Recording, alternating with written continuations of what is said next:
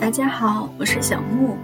前一段时间呢，我抓住了最后的机会，在冬天来临之前，到西班牙的马约尔嘎一个海岛去旅行了一周。那在那儿呢，我们每天都吃海鲜，去海里游泳，还做了一些水上运动，感觉非常的好。但是让我感觉最好的呢，是最后一天，我一个人。脱离了我们的小组织，在帕马的古城里面，一个人就四处瞎转悠，没有说看什么特别有名的景点，就是在街上慢悠悠的走，去看看市场，在海边坐一坐。结束，一直到现在，我还记得在他们最大的市场里面，看还是活蹦乱跳的海鲜们。还有卖鱼的姑娘，既野性又温柔。呃，还有卖各种香肠和水果的，就是你能感觉是那种生机勃勃的地方。旁边呢，就是一些小小吃的摊位，你可以在那儿吃 tapas，直接从旁边的海鲜摊位上取过来，然后他给你做了，你就可以直接吃，就觉得是浓浓的烟火气。天色暗下来的时候，走过一条街，街旁边应该是什么政府的办公室吧？好像那个我也没太读得懂。但是那个窗户是格子的，你就看到那个窗户黑色的格子和里面黑色的人影，包括橘色的灯光，就觉得特别是特别像一幅画，感觉非常的好。那在天要黑的时候，在海边散步，看到。一个人在喂一只流浪猫，当时感觉好感动啊！等到那个人走了之后呢，我就发现，其实这个猫的旁边有好多只老鼠，呵 呵老鼠好大。但是这个猫，因为它已经习惯了有人喂它猫粮，所以那些老鼠在它周围跳来跳去的，它根本连看都不看一眼。倒是那些老鼠，仿佛很想挑逗它一样，在比看谁胆子大。然后就专门跳在它的旁边，绕着，甚至要绕着它跑。哎，可惜这个猫也无动于衷。怎么说呢？我感觉，其实旅行中看那些小小的但是非常有趣的东西也非常好。这就让我又想到了之前，呃，阿兰·德波顿的那本书叫《无聊的魅力》。所以今天呢，给大家读一段和旅行相关的，是说机场的事情，名字叫《机场散心》。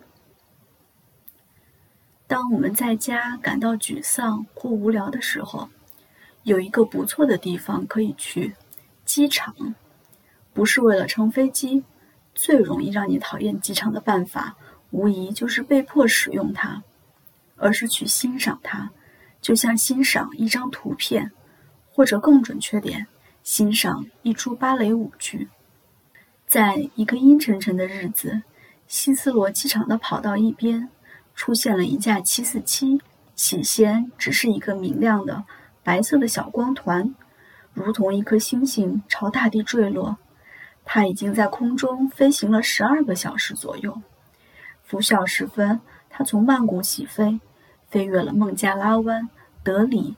阿富汗沙漠和里海，接着他一路沿着罗马尼亚、捷克共和国的路线飞行，在诺曼底海岸上方开始下降。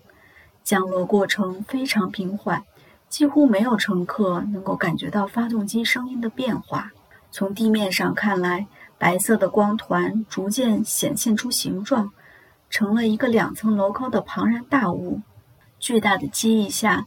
悬着的四只引擎像是他的耳环，在毛毛细雨中，当飞机以威严的姿态朝机场降落时，机身后成团的雨雾凝结，像是他脱拽的面纱。飞机是世界性的象征，携带着其飞越过的所有地方的痕迹。它永不停歇的飞行，给人们以想象的力量，借此消解心中的沉滞。和幽闭感，还是在早晨，飞机在马来半岛，一个让人联想到番石榴和檀香木气息的地方的上空飞行。而现在，在如此长时间的脱离地面之后，在离地仅数米的上空，飞机似乎已趋于静止。它的鼻子向上，像是在稍作歇息，然后它的十六个后轮接触到柏油跑道，掀起一阵烟尘，充分显示了其速度和重量。在一条平行的跑道上，一架 A340 正起飞前往纽约。飞机收起了阻力板和机底的轮子，因为在接下来的八小时穿云越海的飞行时间，三千英里的飞行距离里，飞机用不上它们。直到飞行至长滩，一排排白色长条板平房的上方，飞机准备降落时，才再度用得上它们。从飞机涡轮、风扇、发动机排出的热雾里，可以看见别的。整装待发的飞机，放眼整个机场，到处可见正在移动的飞机。在灰色的地平线的陪衬下，它们多彩的后翼如同帆船赛场上林立的船帆。机场航站楼的背面停靠着三个庞然大物，他们身着的制服表明了他们来自不同的地方：加拿大、巴基斯坦、韩国。在起飞前的几小时里。他们记忆的间隔才不过几米，但随后他们将开始各自的旅程，迎着平流层的风，飞向各自的目的地。同船舶靠码头时的情形相似，飞机降落后，一场精心设计的舞蹈也就开始了。卡车溜到机腹下方，黑色的油管牢牢地接到机翼上，舷梯低下头，把方形的橡胶嘴唇固定在机身上。货舱门打开了。卸下有些磨损的铝制货箱，货箱里装载的可能是几天前还悬挂在热带果树枝头的水果，或者是几天前还长在高原峡谷里的蔬菜。两个穿制服的工作人员在飞机的一个引擎旁架好了小梯子，他们打开引擎罩，里面全是布局复杂的电线和细钢管。毛毯和枕头从前舱卸下了飞机，乘客们开始走下飞机。对他们而言，这个普通的英国午后将会有些超自然的意味。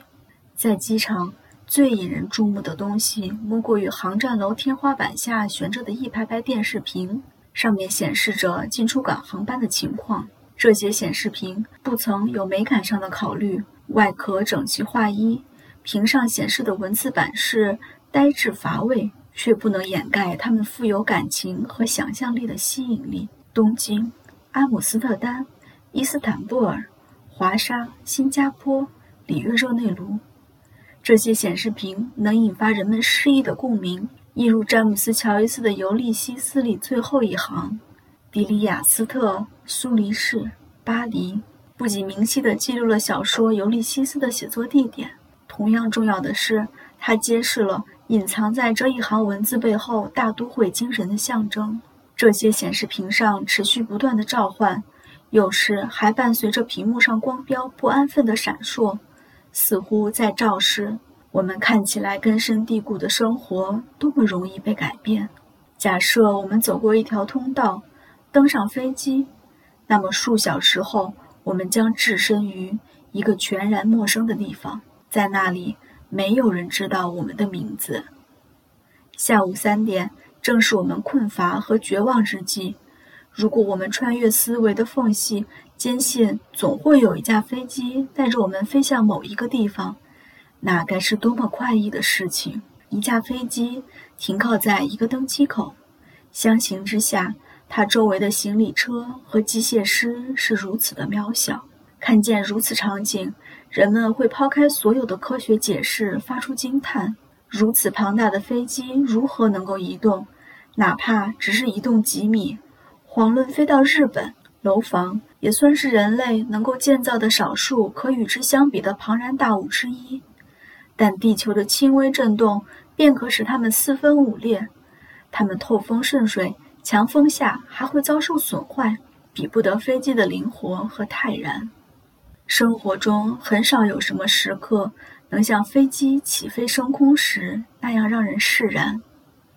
飞机先是静静地停在机场跑道的一头，从机舱的玻璃窗看出去，是一长串熟悉的景观：公路、储油罐、草地和有着古铜色窗户的酒店，还有我们早已熟知的大地。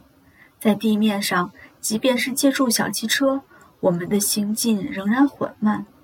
在地面上，人和汽车正费力地向山顶爬行。在地面上，每隔半英里左右，总会有一排树或建筑挡住我们的视线。而现在，随着飞机引擎克制的轰鸣，我们平稳地升上了天空，眼前展现的是直视无碍的广阔视野。在陆地上，我们得花上整个下午才能走完的旅程，在飞机上，只要眼珠微微转动，便可一扫而过。飞机的起飞为我们的心灵带来愉悦，因为飞机迅疾的上升是实现人生转机的极佳象征。飞机展成的力量能激励我们联想到人生中类似的决定性的转机，它让我们想象自己终有一天能奋力攀升。摆脱现实中赫然迫近的人生困厄，这种视野上新的优势使陆地上的景观整饬有序、一目了然。公路弯曲绕过山头，河流延伸通向湖泊，电缆塔从发电厂一直架设到各个城镇。那些在陆地上看上去布局混乱的街道，现在看来似乎是精心规划的条格布局。我们的眼睛试图把此刻所见与先前的认知连接在一起，像是用一种新的语言来解读一本熟悉的书。照此思路，我们的生活是如此狭隘，就像井底之蛙。我们生活在那个世界里，但我们几乎从未像老鹰和上帝那样睹其全貌。飞机引擎似乎毫不费力，便将我们带到高空。悬在高空，周围是难以想象的寒冷。这些飞机引擎用一种我们看不到的方式持久地驱动飞机，在它们内侧用红色字母印出的是他们唯一的请求：要求我们不要在引擎上行走，要求我们只给他们喂食第五零 TFIS 四号油。这些请求是给即将到来的一组身穿工作服的人们的。他们此时还在四千英里外，正呼呼大睡。身处高空，可以看见很多的云，但对此人们似乎谈论不多。在某处海洋的上空，我们飞过一大片像是棉花糖似的白色云岛，对此没有人觉得这值得大惊小怪。尽管在皮耶罗·德拉·弗兰切斯卡的绘画作品中，这云岛可以是天使。甚至是上帝的一个绝佳的作为。机舱内没有人起身，煞有其事地宣布说：“从窗户看出去，我们正在云海上飞行。”而对利奥纳多·达芬奇、普桑、克劳德和康斯特布尔等人，这景致恐怕会让他们留恋。飞机上的食物，如果坐在厨房里享用，可以说是毫无特色，甚至让人倒胃口。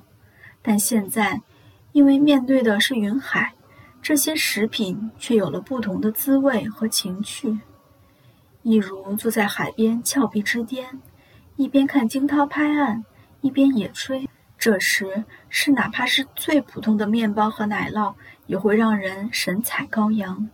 仅依赖飞行中的小餐板，把原本毫无家的情趣的机舱内，我们感觉到了如家的自在。我们吃的是冷面包卷。和一小盘土豆色拉，赏的是星际美景。细看之下，我们发觉机舱外陪伴着我们的云朵，并非我们想象中的情形。在一些油画作品中，或者是从地面上看去，这些云朵看上去是平平的椭圆体，但从飞机上看去，它们像是由剃须泡沫层层堆砌。而成的巨型方尖塔，它们和水汽的关联是显而易见的，但它们更容易散发，更容易变幻无常，因而更像是刚刚爆炸的东西所产生的尘雾，仍然在变化之中。人们至今还在困惑，为什么不可以坐在一团云上？云朵带来的是一种宁静，在我们的脚下是我们恐惧和悲伤之所，那里有我们的敌人和同人，而现在他们都在地面上，极其渺小，只是地球上的一丝痕迹。也许我们早已参透了这样的真谛，但现在我们倚着飞机冰凉的舷窗，这种感觉变得从未有过的真切。